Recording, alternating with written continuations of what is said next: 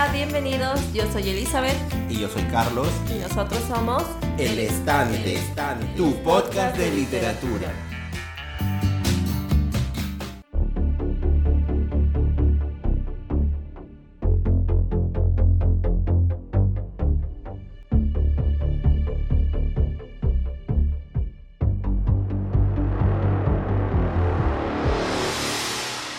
Hola amigos, esperamos que se encuentren todos muy bien, realmente.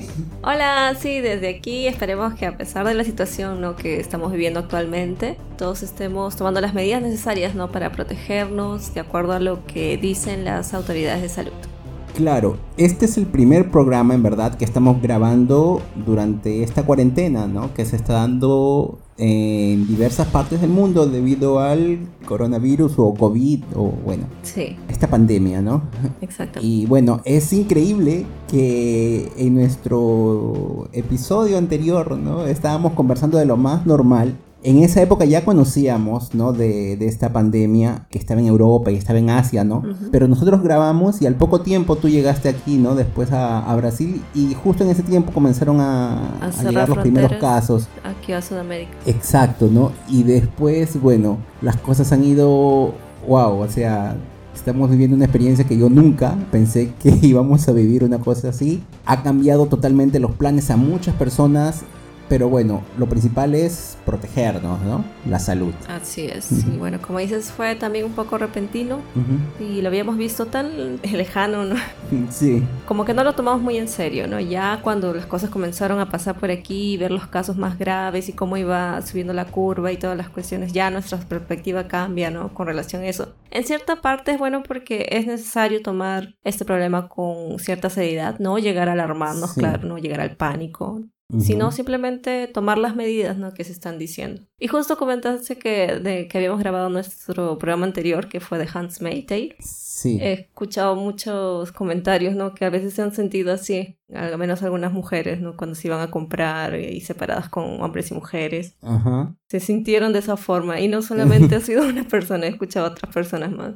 Sí. Ah, ah, ya. No, claro, sí, bueno, pero o sea, si bien en ese, en ese programa nos hablábamos de otro tipo de problema, ahora ha venido otro totalmente diferente, ¿no? Claro. Obviamente, lo curioso, ¿no? Es de que exactamente eso, ¿no? O sea, estamos ahora grabando en una situación totalmente diferente, ¿no? Así es. Estamos tranquilos, por suerte. Sí. Y bueno, como dijiste, lo más importante es seguir, ¿no? Las recomendaciones de la Organización Mundial de la Salud, ¿no? O sea, no es un resfriadito, no es una gripecita, como dicen algunos, ¿no? Sí puede atacar a todos, no importa la edad y a veces uno no sabe, uno puede ser asintomático y puede llevar la enfermedad, contagiar a una persona mayor, una persona por la que uno estima y, entonces... A tener cuidado, ¿no? Exacto.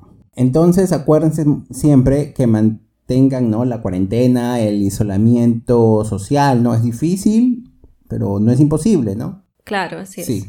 Bueno, entonces ahora sí, continuemos, ¿no? Con nuestro episodio Vamos a hablar hoy sobre Wonder Woman, La Mujer Maravilla, la fase de Brian Azarello y Cliff Chiang.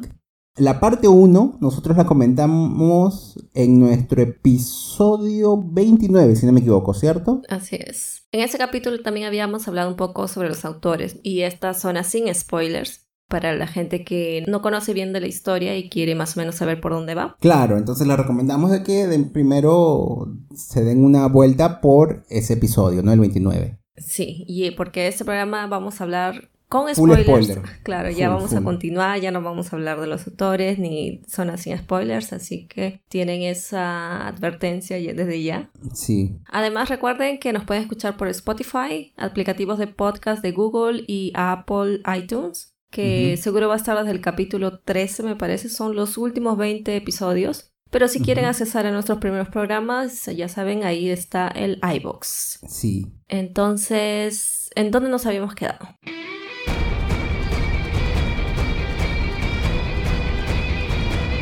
Ah, ya, ok. Recordemos de que esta es una historia sin vínculos a la cronología oficial, ¿no? De la DC Comics, ¿no? Así que es ustedes sin conocer mucho sobre Wonder Woman pueden ir leerla sin problemas. Esta es una historia ¿no? que involucra ¿no? a, Wonder Woman con los dioses del Olimpo. Y además se cuenta el nuevo origen de Diana. Así es. No está Batman, no está Superman, o sea, personajes otros clásicos de la Liga de la Justicia, no. Esta es eh, una historia, por así decirlo, familiar, porque Sí. involucra a Diana y a esta familia tan, tan problemática, exacto, que son Que son los dioses griegos. Ajá. Y bueno, o sea, ¿cómo empezó la historia? Empezó con que Zeus, el dios Zeus, él desapareció y obviamente que hacen los otros dioses, entran en una lucha del poder para ganar el trono, ¿no? Y por otro lado se comenta que existe una profecía, ¿no? Que indica de que un hijo de Zeus mataría a todos los dioses del Olimpo, ¿no? Y entonces, bueno, Hera, ¿no? Su esposa, ¿no? Y la reina, ¿no? De los dioses, digamos. La madre, ¿no? Mejor. Entonces Hera decide ir por los bastardos de Zeus, ¿no? Porque ella obviamente duda más de ellos, ¿no? Claro. Y habíamos conocido entonces a Sola, ¿no? Que es esta humana, que Sí. fue la última persona en involucrarse con Zeus. Sí. Y ella, claro, no, ella no sabía quién era él, simplemente se había presentado como una persona X. Y es así como queda embarazada ella entonces de un semidios. Así, entonces su vida corre peligro y le pide ayuda a Diana, a Wonder Woman.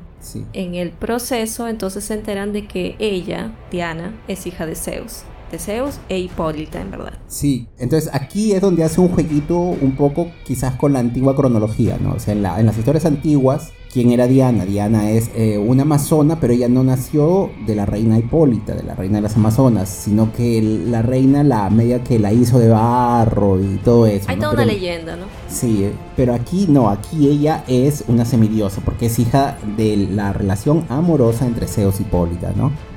Pero eso es interesante, porque entonces eso significa de que Diana es en verdad una amazona, porque es hija legítima de Hipólita, ¿no? Pero también la hace semidiosa y también hace que tenga un conjunto de hermanos. Todos los dioses del Olimpo, o sea, los otros Todos los son hijos sus hermanos, bastardos. todos los hijos bastardos son sus hermanos, o sea, la ponen Que en sabemos que son muchos. Claro, pero o sea, la ponen en un nuevo contexto, o sea, eso, es- eso es lo interesante, ¿no? Ujú. Claro. Y bueno, hay muchas peleas aquí en realidad, ¿no? Con Claro. varios enemigos. Incluso ella va hasta el infierno, ¿no? Para rescatar a Sola y a su hijo.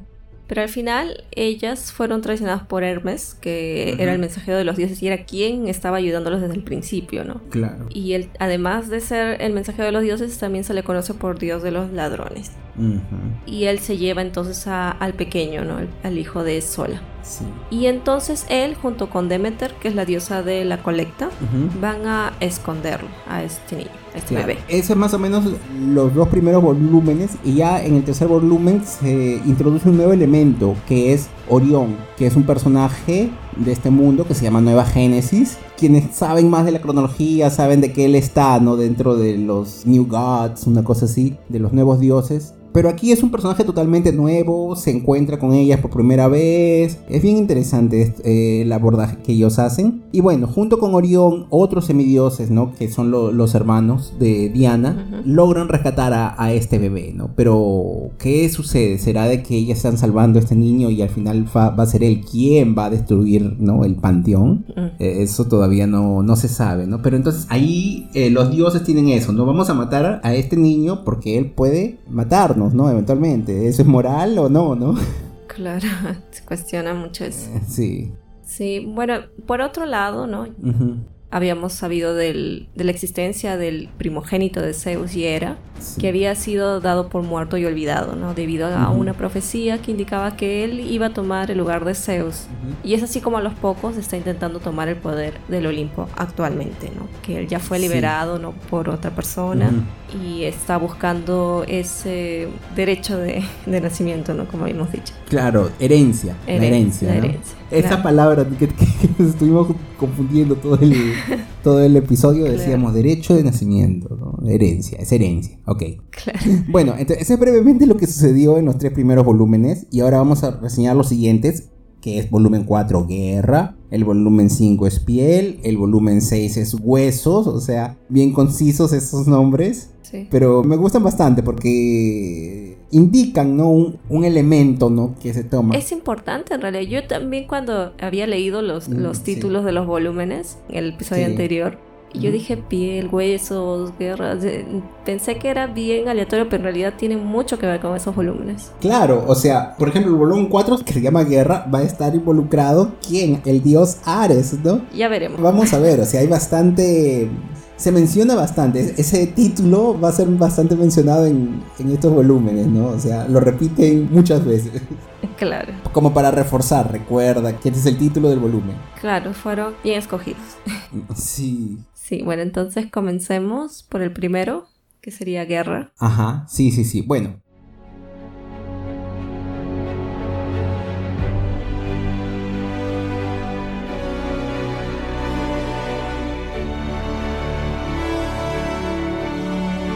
con la reunión del primogénito, ¿no? Con Hera. Recordemos que Hera había pasado por muchas cosas, ¿no? Ella había pasado de intentar matar al hijo de Sola, que no lo, consiguió, ¿no?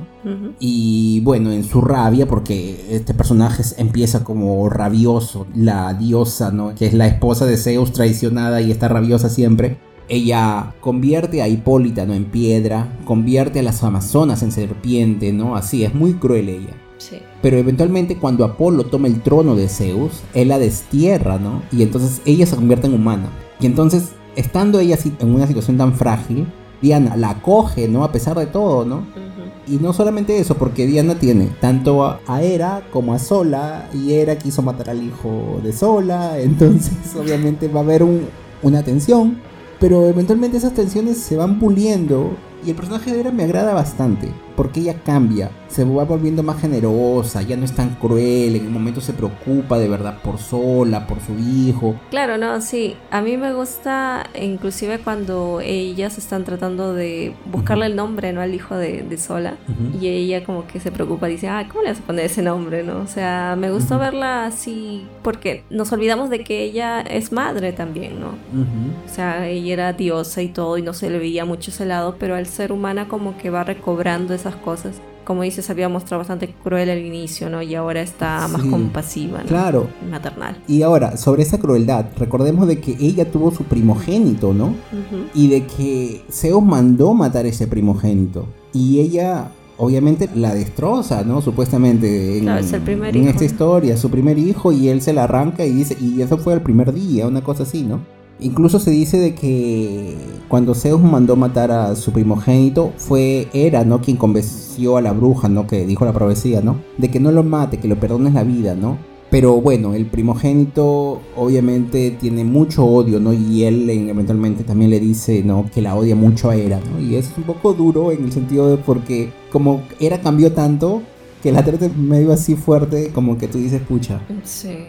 Y en ese encuentro que estamos hablando, que se presenta el primogénito frente a Hera y con todo el, grupo que estaba ahí, Diana Orión y otro semidios llamado Lennox claro. intentan vencer al primogénito. Pero no logran vencerlo porque es demasiado poderoso, ¿no? es bastante fuerte.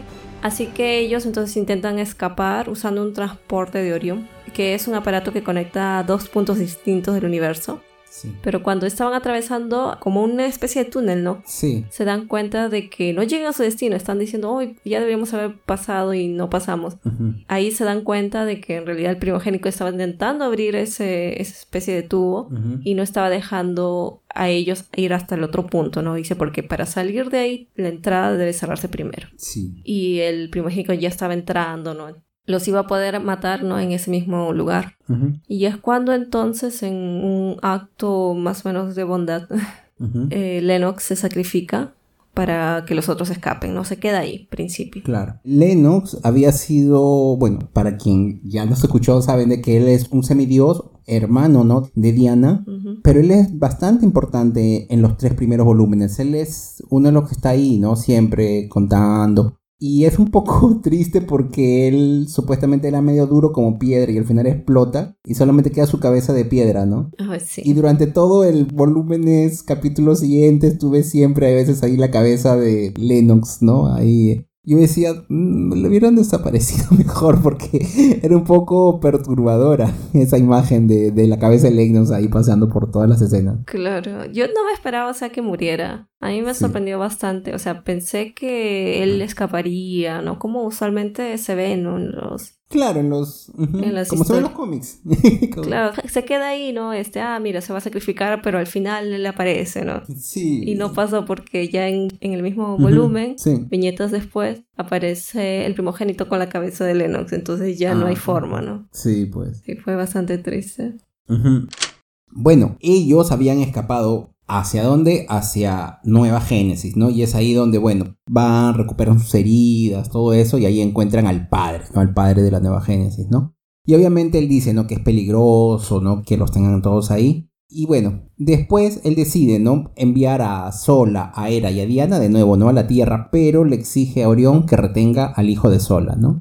Y Orión inicialmente, ¿no? Como que quiere obedecerlo, quiere acatar, ¿no? Lo que le ha dicho su padre, pero como tiene una discusión, una breve discusión con Diana, y al final él le dice disculpa y se lleva al niño de nuevo, ¿no? Con Sola, ¿no? Y este tema familiar es bien recurrente, ¿no? La pelea de Diana, ¿no? Con Hipólita.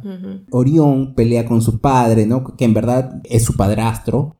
Entonces, este tema, que es la familia, yo creo que está bien presente. Claro, también eh, la discusión de, de Era con el primogénito. Exacto. Además, pequeñas riñas, ¿no? Que hay entre los dioses hermanos. Sí, sí, o sea, es un tema familiar, o sea, el tema es familia, creo aquí. O sea, junten todos los seis volúmenes y pónganle Wonder Woman familia. The Family.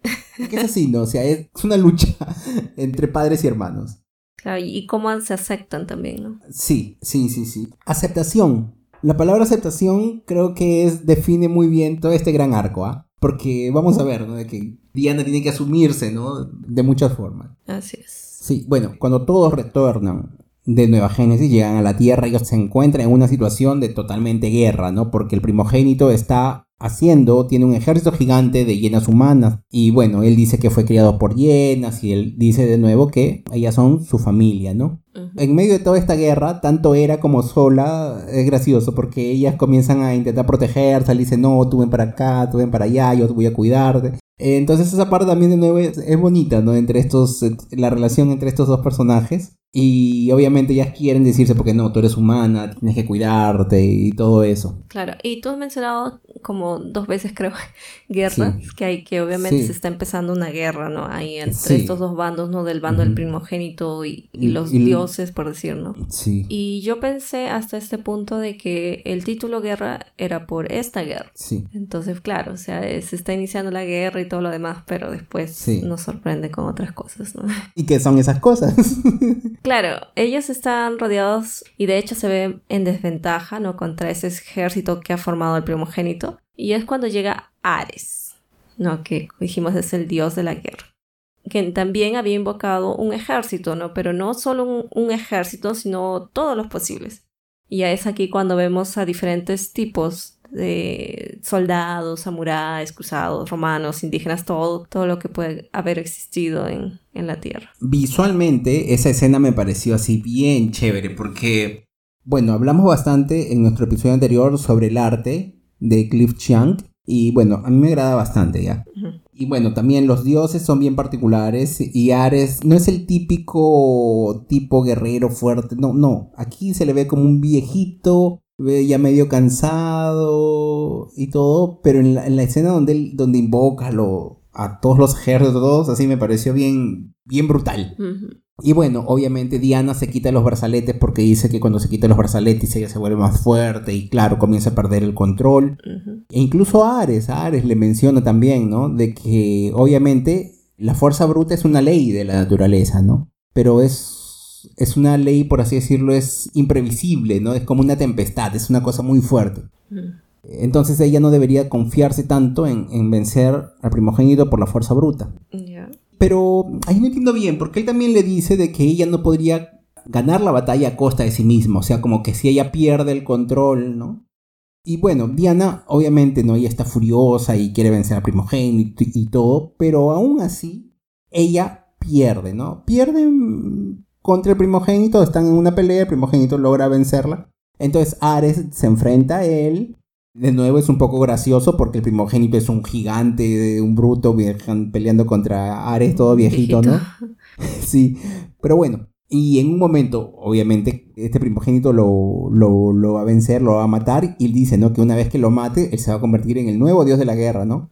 Y es justo en ese entonces que Diana va por atrás y atraviesa a Ares con una lanza, y al mismo tiempo ataca al primogénito, ¿no? Lo, lo hiere, ¿no? Sí, yo no sabía si esa en realidad era la intención de Diana, si era para evitar que el primogénito se convierta en el dios de la guerra y por eso había atravesado a Ares, o solo aprovechó la oportunidad de atacar al primogénito. Sí.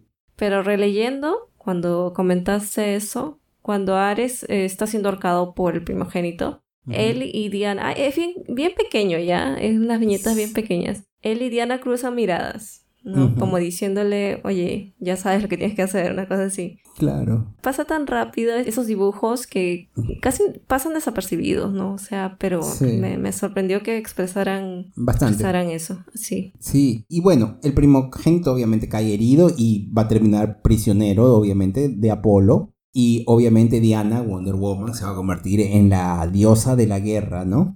Y bueno, obviamente ella va a intercambiar unas bonitas palabras, ¿no? Con Ares. Y él le dice, ¿no? Que no se sienta mal, ¿no? Por lo que hizo, que incluso él, ¿no? Lo habría hecho, ¿no? Y recordemos también que en el volumen 3 había habido un flashback, ¿no? Entre Ares y Diana y de cómo él había sido su tutor. Yo creo de que él incluso había sido la imagen paterna, ¿no? Claro. Y que obviamente ellos tuvieron una discusión porque una vez que Diana no quiso matar un minotauro, ¿no? Sí. Y ahí, bueno, terminaron una discusión y medio que se separaron peleados, ¿no? Claro, también me dio pena por ese lado porque es con Ares con quien Diana tuvo más cercanía de los dioses, ¿no? Aún conociendo la historia que hay por detrás entre ellos nos hace sentir mucha pena, ¿no? Por él.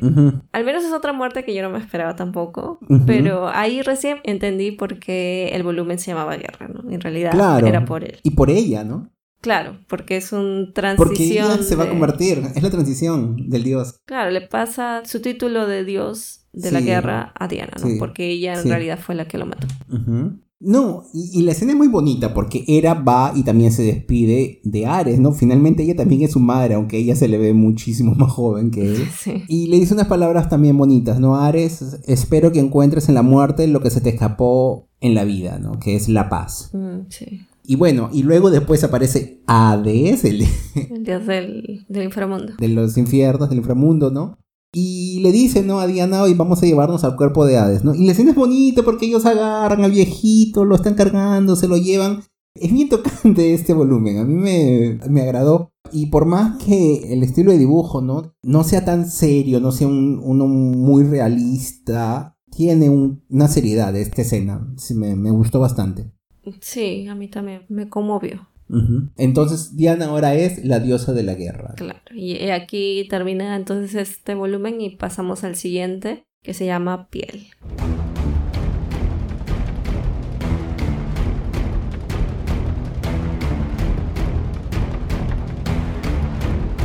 Bueno, este volumen va a empezar de nuevo bien parecido como empezó nuestro volumen 1, ¿no? Es a Apolo usando a tres chicas como un oráculo y él las utiliza, ¿no? Porque cada vez que usa a tres chicas como oráculo, al final ellas mueren, ¿no? Sí. Y lo que él quiere ver es el verdadero origen del primogénito. Entonces aquí tenemos este, cuál es la historia de... Sí, ¿no? Varias ya se olían, ya las habían comentado un poquito, ¿no? Se estaban diciendo así ciertas frases, ¿no? Ciertas cosas en el camino. Ajá, entonces aquí va, ¿no? En el día de su nacimiento, del primogénito, ¿no? El la bruja, una bruja, predijo ¿no? de que él gobernaría el Olimpo solo, ¿no? Y obviamente Zeus se llena de ira y lo manda a matar. Destruye así el amor que tenía Hera, de alguna forma, ¿no? Y ella le suplica a la bruja, ¿no? Por la vida del bebé. Obviamente la bruja tiene que obedecer tanto a Zeus como a Hera y lo que decide es dejarlo al niño, ¿no? En medio del desierto para que la naturaleza decida, ¿no? Por él. Y bueno, obviamente el llanto del bebé va a traer a hienas hambrientas. Pero también entre esas hienas hambrientas se encontraría una hiena madre, ¿no? Que lo defendería. Y entonces esta hiena lo, lo, cuida, por eso él dice, ¿no? Que las hienas son su familia y todo eso. Y él obviamente va a crecer una especie de Tarzán de los monos, él va a ser el Tarzán de las hienas, ¿no? Pero él se va a convertir en un conquistador cruel, ¿no? Y luego va a venir, van a aparecer las hienas semi-humanas, que él dice que son sus propios hijos. Y él va a comenzar a conquistar... Sí, sí. Eso se menciona. Entonces, bueno, él va a comenzar a conquistar la tierra y todo lo que hace, todo lo que hace, toda esa conquista, toda esa masacre, todo, todo es, es para llamar la atención del Olimpo, ¿no? Pero a él lo que le da más cólera es de que el Olimpo lo ignora, ¿no? Y como el Olimpo lo ignora, el odio del primogénito crece y crece y crece. Sí, así es. Y entonces así vemos cómo él va consiguiendo un ejército. Se torna tan perverso que no le importaba si sacrificaba la vida de sus súbditos. Y es ahí cuando finalmente llega al Olimpo, donde rápidamente Zeus y sus hermanos lo derrotan, junto con su ejército de hienas y aliados, todos vencidos. Zeus en vez de matarlo y tras el odio, entonces lo que decide hacer es torturarlo, o sea, herir su orgullo.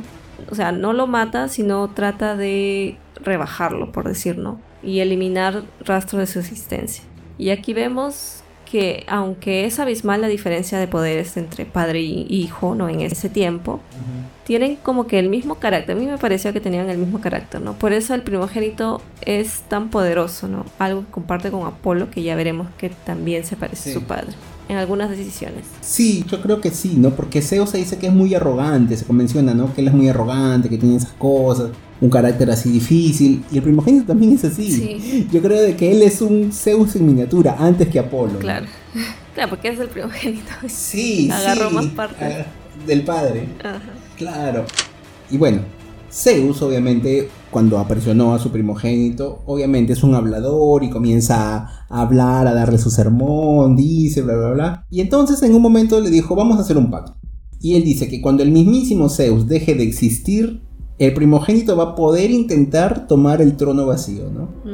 Y obviamente eso es lo que sucede, ¿no? Porque al poco tiempo de que Zeus desapareció, el, el primogénito en verdad él como que medio que escapa solo pero obviamente había gente esperándolo, porque ellos sabían de la, de la profecía, ¿no? Claro, pero bueno, entonces obviamente esa es la historia secreta del primogénito. Obviamente Apolo lo va a esclavizar y lo va a torturar y él dice, ¿no? Que lo va a tener así, como un esclavo. Recordemos de que para estos momentos Apolo ya es el rey del, del Olimpo, ¿no? Sí. Y bueno, obviamente el primogénito él tiene tanto odio y él de todas maneras va, va, recuperando sus fuerzas, ¿no? Claro, por eso ese es el error de Apolo también, ¿no? Porque él lo debió haber matado si quería eliminarlo o vencerlo. Era fácil matarlo en ese estado, pero él quería torturarlo, burlarse un poco de él, no sé. Recordemos, en algún momento, no recuerdo en qué volumen fue, alguien le dice por qué él había sido tan cruel. Y ella dice como que el hecho de ser un dios, ser una persona poderosa y no hacer nada, tener una cosa así, la fueron tornando una persona cruel. O sea, ya después la vida de los otros todo como que fue perdiendo sentido. Entonces yo creo de que todas estas cosas son porque son dioses, pues, ¿no? Pero no todos los dioses son así. Pero los poderosos, supongo. Yo creo que tiene que ver Zeus ahí en el comportamiento de ellos. Mm, puede ser, puede ser. Bueno, y obviamente en un momento, en un momento el primogénito va a recuperar sus fuerzas, va a luchar contra Apolo, van a pelearse y le, va a ganar. Pero en ese entonces obviamente Apolo lo quema y lo deja, ¿qué? Lo deja sin, piel, ¿no? Lo deja en carne viva, ¿no?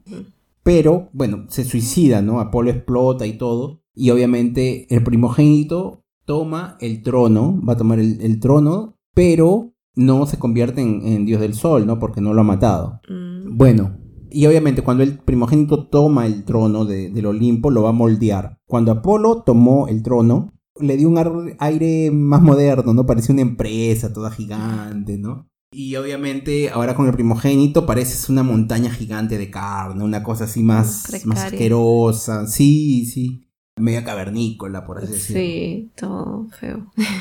sí. Sí, bueno, por otro lado entonces tenemos a Cassandra, ¿no? que ella es una de las hermanas semidiosas de Diana, que vimos que estaba del lado del primogénito. Ella tiene el poder de controlar las mentes y una vez se dice ¿no? que ella obligó a 40 personas a suicidarse. Pero esa vez Lenos le destrozó las cuerdas vocales, ¿no? Por eso ella lleva un cuello mecánico. Entonces, como dijimos, ella se había aliado con el primogénito ella fue una de las primeras en llegar al lugar donde estaba él, pero una vez que el primogénito fue ganando poder, ¿no? Como que la deja de lado, ¿no? Ya no se le ven juntos, sino que él ya está haciendo su propio camino.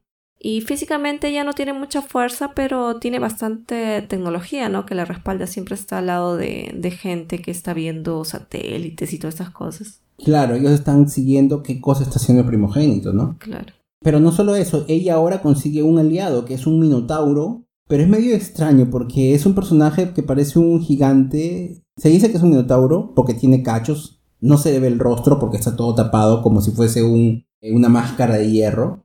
Pero parece como si también le hubiesen afeitado todo el cuerpo, una cosa así, ¿no? Es medio grotesco. un poco perturbador. Sí. Bueno, entonces Cassandra ella logra capturar a Milan, ¿no? Que es este semidios que lo vimos en volúmenes anteriores. Su poder era el de ver a través de los insectos, ¿no? Y justamente Cassandra quiere saber dónde está el primogénito, por eso como que lo busca. Y aquí hay algo interesante porque cuando llega Diana, le dice el lugar donde está el primogénito, ¿no? Dice, está en el Olimpo. Solo para salvar a Milán, porque, claro, obviamente Cassandra le estaba amenazando a él. Entonces ya Cassandra se va, ¿no? Con su equipo y todo. Y Milan se siente, no se siente agradecido, se siente hasta triste, no sé, impotente. Porque él dijo que no viste que yo estaba dispuesta a sacrificarme. Y más bien tú al decirle el lugar, has visto como que mi acto se minimice hasta se ridiculice. Y eso me parece bastante curioso, ¿no? Por eso entonces vamos a ver a Diana bastante triste, ¿no? Pues uy. Se me chispoteó. Claro, dice, uy, qué pena, ¿no? Yo, yo quería hacer algo bueno y al final terminé haciéndolo mal. Y siente que no está haciendo las cosas bien. Y se junta también porque en ese momento descubre que sola había oído, ¿no? Y había dejado una carta diciendo de que se iba porque no quería que más personas resultasen heridas. Claro que eso fue obra también de discordia, ¿no? Que le habían metido las ideas. Cassandra va por Dionisio, ¿no? Eh, o Baco, ¿no? El dios del vino, ¿no? Que también se menciona que es el dios de la locura, ¿no? Y lo que ellos quieren es tener a este dios, agarrarlo para poder abrir las puertas del Olimpo, ¿no? Así es. En principio era para liberar, ¿no? Al, al primogénito, ¿no? Pero cuando ellas llegan, lo llevan y lo usan, ¿no? Obviamente Dionisio él también decide abrirlas porque dice, ah, ustedes se van a enfrentar con mi hermano y mi hermano los va a pulverizar rapidísimo, ¿no? Pero que se encuentran ahí, no sabía nadie que ya no estaba Apolo, ¿no? Apolo ya no estaba más vivo. Sí, estaba el primogénito en el lugar, ¿no? Claro, pero una cosa más, una vez que Apolo muere, Hera retoma su poder de diosa, ¿no? Fue medio gracioso porque ella estaba como que, ay, no sé qué vino a tomar. Así después aparece una bola de, de energía, de sol, no sé qué. Y se le ve, ¿no? Así tipo calavera y toda la cuestión. Yo pensé que había muerto, ¿no? Primero. Sí, yo también pensé. Y bueno, obviamente, Hera va y rescata a todos de, manos del primogénito, ¿no? Que cada vez se está volviendo más y más poderoso, más ¿no? Y más. Sí. sí, pero no solamente eso, Hera hace una cosa muy buena, que es libera a las Amazonas de todo su hechizo. Lleva a todos hacia, la, hacia las islas de las Amazonas y es ahí donde Diana invoca a las Amazonas a trabar una lucha contra el primogénito, ¿no? Y bueno, y pide que se unan con ella a la lucha, no por ser la princesa, sino por ser la diosa de la guerra, ¿no? Aceptando ya. Claro, ella no, medio que no se aceptaba Diana como diosa de la guerra hasta ese momento, quizás. Claro, cuando Apolo los llamó a todos, cuando todavía estaba en el poder, él decía, aquí falta el lugar de guerra, y manda a llamar a Diana y la quería llamar de guerra, así como todos se llaman, ¿no? Discordia, este, Luna, así, ¿no? Le quería llamar de guerra y le dice, no me llames así, ¿no? Entonces ella como que no, no quería aceptar hasta el final de ese volumen, ¿no? Y a mí me gustó esa parte final porque se le ven como que al frente, digamos, del grupo a Diana sola y era, ¿no? Mostrando, no sé, me sentí como que trataba de mostrar un poco el poder femenino, no sé. Y es un poder bien diferente entre estas personajes, ¿no? Sí, porque cada una tiene sus propias personalidades, sus propias destrezas también, ¿no? Sola no, no tendrá poder, no será fuerte, pero tiene bondad y trata de animar, ¿no? Tiene su propio carisma, ¿no? Esa imagen final me gustó bastante. Sí, tiene unas imágenes bien interesantes, es, es, es bien impactante, sabe acabar ahí, le da un buen impacto. Sí, y ya nos deja con ganas de seguir, de, de querer saber más. Claro, entonces ahí vamos al último volumen que es Huesos. Así es.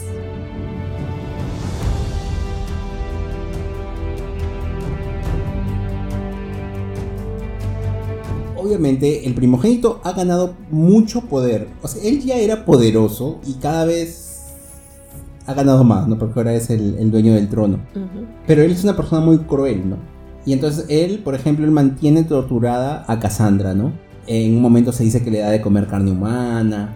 Y le dice que ella, como que él quería de que ella sufra, ¿no? Para que ella forme... Perversa como él. Sí, para que ella pueda entrar a su consejo, ¿no? Él decía como que no había sufrido demasiado.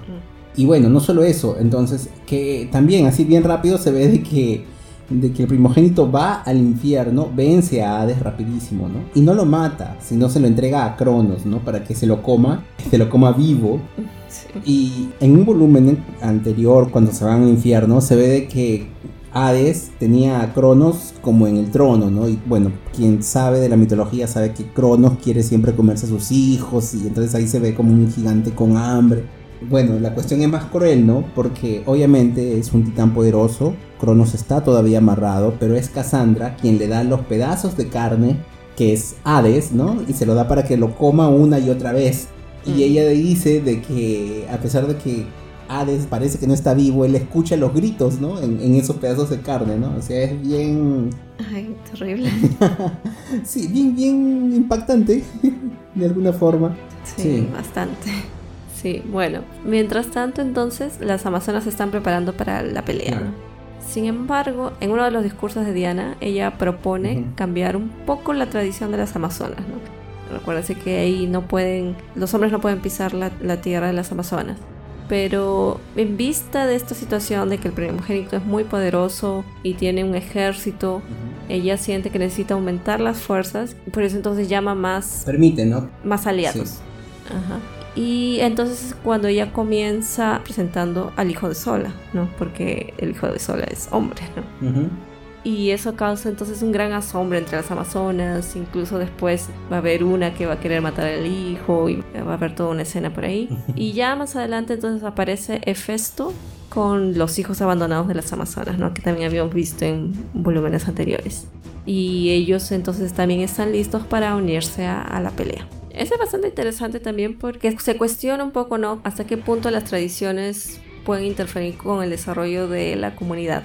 O sea, podemos ver muchos ejemplos actuales también, ¿no? Que a veces porque, ah, es tradición, no, no se hace, pero no, no se ponen a pensar de que si eso se cambia, puede mejorar en muchas cosas. Por ejemplo, podemos decir, ahora que hablamos de cuarentena y estamos en cuarentena, cómo eso ha cambiado la forma en que consumimos. Por ejemplo, hablaba con mi familia, ¿no? Y mi familia decía, ah, no, pero es que yo tengo que comprar esto todos los días. Yo tengo que salir y hacer una compra o interdiario, voy y compro. Pero en estos momentos ya no podemos hacer eso. Y ahora vemos, ¿no? Que lo mejor es bueno, quien puede también, ¿no? Para evitar estar en contacto con las personas, es decir y comprar una vez por semana al menos. a la semana o, o, si compras una vez por dos semanas es un cambio quizás de tradición que parece bobo pero mucha gente no la hace no o le resulta difícil hacerla. Claro. Entonces quizás ese es un ejemplo un poco para sí hay que aprender a adaptarnos claro. o, sea, el mundo en sí, sí. no está hecho para quedarse estático hay que actuar de acuerdo a lo que se nos está presentando. Sí, ahora, otra cosa más, en el mundo de los cómics se habla mucho, ¿no? De, por ejemplo, ¿no? El respetar la cronología o respetar tal... Que Diana, ella es este, amazona, nació del barro y cosas así, ¿no? Y entonces tú te das cuenta de que él, al querer hacer, decir, vamos a romper esa tradición, él también está rompiendo con muchos esquemas de la historia de Diana también. O sea, quizás es hasta una crítica para las personas que, que no les gusta que las cosas se... Que hagan estos cambios. Claro. Y, yo feliz, o sea, si uno lee una historia y le gustó una historia o le gustó tal fase, ¿no? Tal arco que tal escritor hizo y que fue muy bueno, está bien, nadie lo va a cambiar, nadie lo va a quitar, nadie lo va a borrar, lo, tienes en tu colección o te acuerdas. Entonces, si viene otro y hace un cambio totalmente, le gustará a uno, quizás no le gusta, quizás pase la historia, quizás no pase la historia, pero ahí está, ¿no? Y eso no afecta lo que tú alguna vez leíste y te gustó. Claro. Y un personaje no crece si también no destruye parte quizás también de esa tradición, ¿no? Así es. Por ejemplo, después de esta fase de Brian Azarello, yo no he escuchado de nuevo una historia que haya llamado tanta atención de Wonder Woman. No sé si alguien me corrige. Pero por ejemplo yo sé de antes, de que antes había un, arco muy clásico de Wonder Woman. Después han habido muchas historias pero que han pasado simplemente desapercibidas. Y después de Azarelo, que llamó la atención relativamente, después no he vuelto a escuchar así un arco que digan, oye, sí, miren, esta historia de Wonder Woman tienen que leerla. No, no he escuchado. Entonces, y quizás lo interesante es que se haya ido, no se haya salido de la tradición. Claro. Entonces, crecemos de la divagación. Que nos dejó un poco. sí. ¿Qué sucede? Claro, Hefesto, ¿no? Entrega una armadura a Diana, ¿no? Una espada, un escudo. La armadura me pareció bien bonita, destacaba bastante, ¿no? Bien. Y me gustó porque Diana le da el escudo a una antigua enemiga, ¿no? Que es este Aleka, me parece. Sí. Una amazona que desde los primeros volúmenes se veía de que le tenía un odio, un cierto odio, ¿no? A Diana, ¿no? rencor, sí. Claro. Y entonces ella le da a esta enemiga, le da el escudo y le dice, yo considero de que tú eres la mejor para proteger a Sola y a su hijo. Y bueno, es un gesto que resulta ser bastante importante, ¿no? Sí, es un buen gesto y también bastante estratégico como dicen el dicho, no ten cerca a tus amigos, pero más cerca a tus enemigos. Claro. Si bien ella no es que sea una enemiga, ¿no? En todo el sentido de la palabra, hay una cierta desconfianza, ¿no? Sabe que Aleka no está conforme con algunas cosas que Diana dice. Y entonces para tenerla más de su lado le otorga esa responsabilidad, ¿no? Que bueno, ella puede pensar tal vez la traicione o tal vez formen lazos más fuertes y le sea fiel. Ese es un estilo de, enfrentar las situaciones que tiene Diana. Porque ya lo vimos con Hera también, ¿no? Con Hermes, también con Discordia, ¿no? Y ahora con, su compañera más. Diana antes de diosa de la guerra creo que debería ser diosa de la diplomacia. sí. Una cosa así, ¿no? Creo que sí. Sí, ella sabe jugar sus, cartas. Sus cartas, sí. Ah, ahora, una cosa más. Al final, al final de este volumen, ya que estamos hablando de esta amazona, al final del volumen hay una historia de Diana y esta chica, ¿no? Aleka. Cuando ellas eran más jóvenes, ¿no? Eran, y, se ve de que cuando ellas eran más jóvenes, ellas eran bastante amigas, ¿no? Incluso, o sea, se ve de que ellas entrenan y pelean, pero parece bastante como si hubiese una relación amorosa entre ellas, ¿no? Sí, bien extraño. Porque en, medio tú ves la, la, escena de la lucha y se ve de que está esa pelea y están las sonrisas y están las miradas. Y las risas. Ajá, y la complicidad. Y tú dices, no, aquí hay tensión sexual. Exacto. Pero cierto, o sea, tú lo lees y tú lo ves, ¿no? Claro. O sea, no hay besos, no hay nada, ¿no? Pero está ahí, ¿no? Y se ve de que Aleka la respetaba y, y le decía princesa, ¿no? Claro. Y en un momento Diana, ¿no? Le dice, de que ella quería irse, quería dejar la isla, quería conocer el mundo, ¿no? Y obviamente Aleka, ¿no? Le, le ruega, ¿no? Primero te ruego, te prohíbo, te lo imploro. O sea, hay un cambio así, ¿no? Entre como que un juego, pero se va poniendo más serio, ¿no? Y ante la negativa de Diana, bueno, Aleka se va llorando, ¿no? Y le dice esa palabra que era el insulto, barro. Sí. Que era un insulto, ¿no? Que chocaba tanto a Diana. Entonces ahí se ve de que quiebran, ¿no? Entonces quizás esa extensión que siempre hubo entre ellas es porque quizás hubo obviamente una cosa mucho más fuerte entre ellas antes, ¿no? Tal vez de parte de, de Oleka, no sé. Se ve entre las dos, se ve las dos. Porque Diana, o sea, cuando pasa eso, o sea, ella se quiere ir sin remordimientos porque si hubiese sentido algo por ella, no se hubiese querido ir desde el principio. Sí, pero yo creo de que Diana quería irse porque ella como que no se sentía del todo amazona, ¿no? Mm. Entonces quizás quería explorar más, ¿no? O sea, yo creo de que ella podía sentir quizás amor, pero ella no quería... No, ella ama a todos. Eh, sentirse, sí, sí, claro, pero ella no quería sentirse la extraña dentro de esta isla que me es extraña y no conocer qué cosa hay afuera, ¿no? Si yo soy extraña, quiero salir fuera de esta caja para ver si encuentro más extraños como yo quizás, ¿no? Pero, o sea, me gustó mucho este cortito que hay al final, porque es así, tú la ves entre ellas, entrenando y hablando y conversando, y hay bastante historia. Sí, además recuerden que Diana dijo en el capítulo con Hades, Dios del inframundo, que ella no quería estar en una relación con nadie, así sea hombre, mujer o Dios, una cosa así, ¿no? O sea, dando esa posibilidad abierta. Sí, sí, que te habías comentado. Creo que tiene lo... Claro, y ella, o sea, que no quería estar en una relación que aprisione, una cosa así, ¿no? Y mira, qué gracioso, porque quizás eh, Aleka le pedía eso, ¿no? Y, y ella sentía de que Aleka le pedía que, que esté aprisionada en la isla. Claro, no la apoyaba. Claro, pero bueno, o sea, a mí me gustó mucho esa historia. Le- como que le da un pequeño giro. Pero bueno, si retornamos La actualidad. a la actualidad. Sí, nos habíamos quedado entonces de que el primogénito, junto con Cassandra y el Minotauro también, pelean y derrotan a varios dioses, Sí. ¿no? Hay bastantes escenas de acción por ahí, ¿no? Hasta que Diana es capturada, ¿no? Por el primogénito. Y no solo eso, el, primogénito ya sabíamos de que él se había quedado sin piel, ¿no? Pero ahora él toma un aspecto, ¿no? Y él, su aspecto es bien inusual. Porque primero era como un gigante musculoso y ahora se le ve como una persona más delgada. Como si tuviese huesos, como si fuese hecho de huesos. Y como si tuviese una corona en la frente, ¿no? Y su aspecto se vuelve bien parecido, ¿no? Al, al de Cristo crucificado, ¿no? Al de Jesús, ¿no? no creo. Sí, se parece bastante. No sé. A mí me pareció más a, a Munra. No, pero a mí me parece que es Jesús. Pero en, versión no, no de fantasmita, sino de cuando estamos poderosos. Ah, porque tiene esas cosas. No, pero no se le ve gigantón poderoso, se le ve más delgado, no sé. me- A mí me pareció Cristo. Viste a Cristo. Sí. Bueno, ahí es donde regresan también Orión con Milán, ¿no? Claro, pero Orión de nuevo es vencido por el Minotauro. Hipólita aparece también, pero parece una estatua viviente. O sea, parece que... ¿Qué pasó? Era no la, no la transformó de nuevo, no la quitó, simplemente parece como una estatua. Ahí me pareció curioso porque creo, yo no sé, porque se le ve al hijo de Sola con sus ojos abiertos. Entonces no sé si él usó un poder exclusivo para que ella reviva o algo así, Ah. pero me dio esa impresión. Ah, que fue el bebé que hizo que Hipólita regrese. Sí, porque justo antes de que ella cobre vida, Sí. aparece esa viñeta, ¿no? De él abriendo los ojos así brillosos. Ah, verdad, verdad, sí, sí, sí. Claro. Ah, entonces Hera había despertado a todas las amazonas, pero no se ve a Hipólita entre ellas. Claro, no podía, o sea, por más que ella quería, no Ya, es que sí. quería mantenerla Sí. en estatua, sino que decía que no, no, por alguna razón no pudo revivirla. Mm, ah, ah, ya, entonces es el hijo. El hijo de Sola, él tiene poderes, él tiene, pero son muy extraños, ¿no? O sea, no, no sabemos, que, Todavía no se, se sabe, sabe. exactamente quién es. Creo que nadie sabe que él está haciendo cosas. o sea, nosotros lo vemos porque lo hemos dibujado. Claro, puede ser.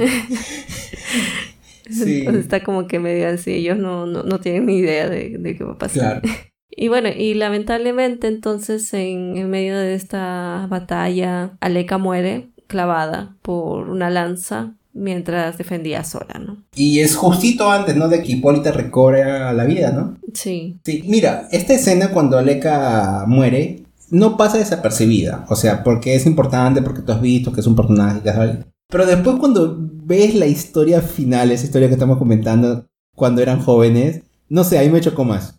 O sea, obviamente como que le da otra, otra camada más al personaje, pues. claro. Entonces yo dije, pucha, quién sabe, ¿no? Una mejor reconciliación. No, como aliada, ¿no? Claro, no, una reconciliación mejor, oye, ¿qué pasó eso cuando éramos jóvenes? Ya fue, ¿no? Una cosa así, ¿no?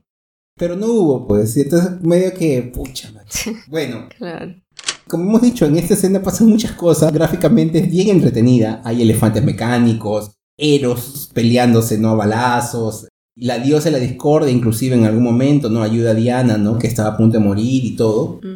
Es raro, ¿no? Este personaje, porque en principio ella se había presentado al primogénito con la intención, ah, sí, yo quiero vengar a mi hermano porque se le vio dolida, no sé, por la muerte de guerra. Y después había aparecido con Diana y Ujú. y todos parecía que iba a hacer algo y es cuando ella le mete ideas a Sola para que Sola escape y todo lo demás, pero no se le vio más. O sea, no se le vio haciendo, o sea, peleando en contra directamente. no, es de que ella no pelea, yo creo, o sea, ella no es No, sí peleó. al Eh, al inicio, sí, pero o sea, no es una, no es de los personajes que son guerreros, ¿no? No es. Ah, no, ella es Ella más es de los que- estratégica, tal Claro, es discordia, ¿no? Ella va aquí y te mete discordia.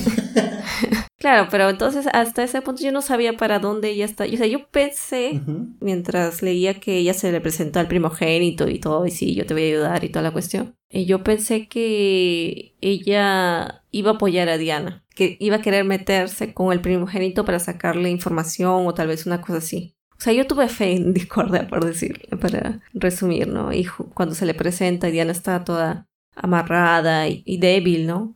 Es ella quien más o menos la trata, no de buena forma, porque ella no es muy, muy amable, pero más o menos como que le ayuda en la forma de ayudar de ella. Bueno, finalmente Hermes lleva a Diana sola y al bebé al Olimpo, ¿no? ¿Por qué? Porque ellos creen que la única forma de vencer al primogénito es poner al bebé en el trono de Zeus. Así es. Es ahí entonces donde Sola comienza a sufrir una transformación media extraña. Le aparece una garra en la mano y sus ojos cambian, se vuelven amarillos. Y ella no comprende ese cambio, ¿no? Pero aún así pelea contra el primogénito, obviamente sin éxito.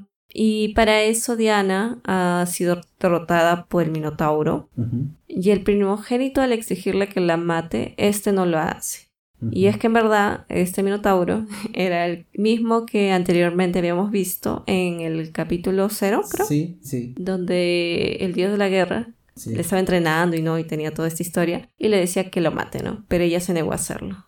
Y le perdonó así la vida. Entonces él parece que hizo lo mismo. Claro, esta historia, por así decirlo, claro, es un poco cliché, ¿no? Ella le perdonó la vida a este personaje. Y bueno, él aparece, no sabíamos que era el mismo y él termina perdonándola. Claro, me pareció, es, ahí sí me pareció muy conveniente de que justo sea el mismo. Sí, no, y bueno, supuestamente Diana lo venció a este Minotauro cuando ella era mucho más joven, ¿no? Y ahora se ve de que este Minotauro está venciendo, la, la venció a ella, venció a Orión, a personajes poderosísimos, ¿no? Entonces yo pensé que quizás era otra cosa. Entonces, eso medio que me dejó así un poco mm, muy conveniente. Sí, esa parte tampoco me gustó mucho. O sea, todo estaba bien, esa partecita nomás como que te dejan...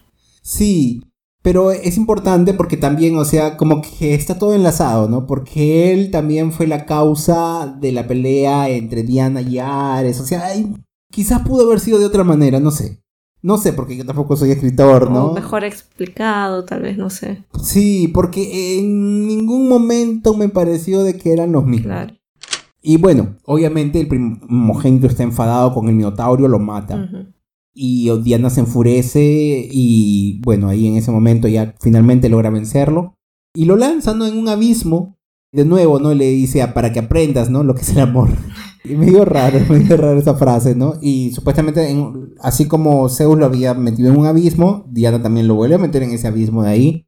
Y le dice, bueno, vamos a ver si aprendes algo de aquí a 7000 años más. Entonces, bueno, Diana lo vence, porque en un momento yo pensé, no vaya a ser que pongan al bebé y recién Diana pueda vencerlo. No, no Diana lo vence antes. Una vez que ya estamos libres del primogénito, Sola coloca al hijo en el trono y se revela que este no es nada más y nada menos que Zeus, renacido y Sola, ¿quién es? Es Atena, ¿no? Que eran los personajes que habían desaparecido. Los dos estaban desaparecidos. Claro, que no sabíamos nada de Atena, ¿no? Y, recuerdo que comentábamos en ese programa. Sí. Que decía, ¿dónde está Atena? Claro, porque Atena es un personaje tan emblemático dentro del Olimpo. ¿Por qué ella no aparece? Si han aparecido todo el mundo, ¿por qué ella no? Entonces, ¿cuál es la explicación? Se dice de que Zeus ya se había cansado de ser quien es, ¿no? Entonces decidió renacer en Sola, y Sola es la reencarnación de Atena, ¿no? Que estaba dormida. Entonces, que así como él dio a luz a Atena, que salió de la cabeza, ¿no? Sí. Ella dará a luz a su padre, ¿no? Es como en un círculo. Y a mí me parece un... Oh. Sí. Pero en fin, no son los dioses griegos, ¿no? Sí. Entonces, se dice, ¿no? De que Zeus sabía de que cuando él desapareciese, el primogénito iba a venir, ¿no? Iba a retornar, pero también él sabía de que Ares estaba cansado de hacer guerra y que Ares también quería algo más para Diana y también sabía de que Eris se había enterado del secreto del nacimiento de Diana. O sea, él, Zeus sabía de todas las cosas y medio que decidió desaparecer, hacer todo ese plan para que las cosas se muevan y bueno, las cosas se movieron bien, por así decirlo. Sí. Antes, ¿no? De que Sola despierte como Atena completamente, Diana le pide, ¿no? Que mantenga su forma humana por más tiempo para que así, ¿no? El hijo, su hijito, ¿no? Tenga el amor, ¿no? De una madre, ¿no? Para no sea solamente, de nuevo, ¿no? El, bebé aquí que se va a tornar un, un, dios y no tiene ni siquiera una figura materna, no. Entonces le dice de que ella se mantenga ahí, ¿no? Como una madre, ¿no? O sea, es un dios como una madre. Mm, claro. Y bueno, parece que Atena acepta porque Sola sigue con la personalidad de, de esta chica humana, ¿no? Claro, Atena como que se va, se va de su cuerpo o No, no se va de su cuerpo, yo creo que se queda dormida. Como... Porque apareció un búho, ¿no? Sí. Y, y, se va volando, pensé que se había ido. Claro, deja sola dormida, pero yo supongo quizás de que por ahí está la conciencia por otro lado, ¿no? Supongo, no, no sabemos exactamente, ¿no? Pero la cosa es de que el bebé va a ser parte, se va a convertir en un Zeus, pero con una madre, ¿no? Entonces esperemos de que no sea con una madre humana. Claro, ahí le daría un diferencial a lo que Zeus se transformó, ¿no? Tal vez con la ayuda de Sola lo logré cambiar. Claro, porque supuestamente eso, es lo que él quería, ser diferente, ¿no? Así es. Entonces este es el fin, ¿no? De toda esta saga de pelea familiar del Olimpo. ¿Qué te pareció? Bueno, a mí me gustó bastante. O sea, ya comenté que me gustó bastante la mitología griega, entonces ha sido bastante entretenido. Hay varios giros, o sea, cosas que no te esperas, ¿no? Como comentabas, ah, me dio pena, no esperaba que muera tal o tal, esto. Un factor también interesante es que te metes, ¿no? En la historia, ¿no? Lo sientes. O sea, si hay momentos de tristeza te sientes triste, si hay impotencia. También hay partes cómicas, pero no, no es que sea una historia cómica. Y por eso creo que tiene un poco de todo. Y hace que la lectura sea mm, bastante rápida. Esos seis volúmenes me parecen que han sido bien rápidos, creo que se pueden leer hasta en un día. Recordamos de que nosotros lo decimos partir porque justo cuando lo leímos no conseguíamos el último volumen, ¿no? No, no podíamos conseguirlo antes, ¿no? Entonces dijimos, vamos a dividirlo en dos. sí, pero no, sí ha sido bueno. Y aparte, bueno, que también hay bastantes personajes femeninos fuertes. Me ha gustado eso. Como comentaba hace un momento, ¿no? Cada uno con su personalidad, habilidades, ¿no? Únicas de, de cada personaje. Cera, Sola, todas Diana son diferentes. Todos, ¿no? Y también eso se refleja un poco en la última portada, en la, portada del último volumen, donde salen todas, todas las mujeres, hasta las amazonas y todos, ¿no? Y es bastante bonita esa imagen también. O sea, me, como mujer, me causó cierto orgullo verlo. ¿Le entregarías a esto a un, no sé, pues a, una chica, a un familiar, no sé, a tu sobrina? Ah, como tiene algunas escenas un poco fuertes. Ah, ya. No, pues, pero imagínate, alguien adulto, ¿se lo, lo, recomendarías a una chica? A una chica adulta sí. Sí. A una menor no creo. Ya, no, claro, ya, sí. Sí. sí. Y bueno, hay algunas partes en el arte que las criticaría, sí que como ya comenté no es uno de mis favoritos. Sí. Pero eh, lo que sí me gusta bastante de, del dibujo en sí pues, son los fondos, los colores, ¿no? Que son muy bonitos, siempre te dan esa sensación de estar en, ahí en esa viñeta. Me llamó bastante la atención, estoy bastante satisfecha con esta lectura. ¿Y tú qué opiniones? Sí, a mí me, me, me, divirtió bastante. Yo también llegaba un volumen, lo leía rápidamente. Cuando yo lo leí, yo solamente pude leerlo en su época, ya por el 2013. solamente leí dos volúmenes y luego ya no pude conseguir los demás. Y bueno, yo siempre quise leerlo y me parece un material de colección, ¿no? O sea, no será la, la mejor historia de Wonder Woman, no será. Pero me gustó bastante, ¿no? Por el hecho de ser una historia cerrada, que tiene, ¿no? Sus varios puntos positivos, quiebra la tradición. y el arte, a mí, no, a mí sí, el arte de Clean me gusta bastante. Y bueno, tiene bastantes escenas de, con personajes y todos me agradaron, me agradó esta idea de que los dioses son semi medios humanoides, algunos tienen características ¿no? de animales y todo. Incluso le daría una nueva releída porque existen cositas, cositas que creo que quizás se me han pasado. Una vez que ya leíste todo, quizás se entienda uno un poco mejor. Claro. Algunas otras. Claro, siempre una nueva releída en el futuro. Quizás me, me entere de otros detalles. Así es. Sí. No, pero sí, me, me parece sí, muy recomendado. Estoy feliz de haberlo completado. Conseguir esta colección así, físicamente, demoró, demoró años, en verdad. Demoró años porque creo que dijimos, ¿no? Creo que en el 2015 fue publicado el primer volumen y recién en, portugués, ¿no? Una tradición que tenemos. Y recién este año, inicios de este año, que salió publicado el último. Demoró, demoró mucho. Sí, pero valió la pena. Sí, valió, valió, valió la pena. Yo quise siempre terminar esta historia. bueno, entonces, Elizabeth, ¿qué vamos a tener para nuestro próximo programa? Sí, para nuestro próximo programa y para siguientes programas vamos a reseñar los cuentos de El Caballero de los Siete Reinos, que está conformado por tres cuentos. El Caballero Errante, La Espada Leal y El Caballero Misterioso. Pero vamos a empezar con El Caballero Errante. Claro, para quien no sabe, ¿no? George R. Martin, creador de las Crónicas de Hielo y Fuego, se ha dedicado a hacer varios proyectos ¿no? dentro de este mundo ¿no? de Westeros. Y él ha publicado varios cuentos. Entonces estos tres están ambientados más o menos un siglo antes de la Guerra de Tronos. Pero tiene mucha información que podría ser vital para entender qué está pasando actualmente, ¿no? entre comillas, ¿no? en, la guerra, en la canción de Hielo y Fuego, en Juego de Tronos, Tormenta de Espadas, en todos esos libros, ¿no? Entonces... Claro, porque cuando hablamos de Juego de Tronos, el libro, el primer libro, eh, ellos comentaban bastante del pasado, ¿no? Y de sus antepasados y todas las cuestiones. Y aquí vamos a ir más o menos un siglo, ¿no? Ajá, entonces como que sabemos un poco más o menos del panorama, la historia, ¿no? De, de ellos. Claro, y en esta época mandan, los Targaryen son poderosos, forman parte de una gran familia, entonces es otra cosa y nosotros queremos leer ese cuento y reseñarlo porque estamos locos, queremos Game of Thrones. Así es. Y vamos a leer el cuento y también el cómic, ¿no? Porque tiene un cómic. Sí, sí, sí, sí, sí. Entonces esperemos que nos escuchen en el siguiente programa. Sí, espero que les haya gustado este y nos escuchen en el siguiente. Sí, muchísimas gracias a todos los que están ahí.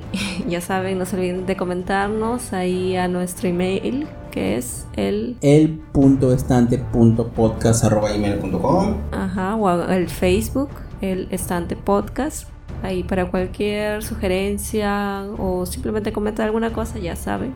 Ahí nos escribe. Y bueno, gracias. Hasta el próximo programa. Chao, chao, cuídense. Chao, cuídense bastante.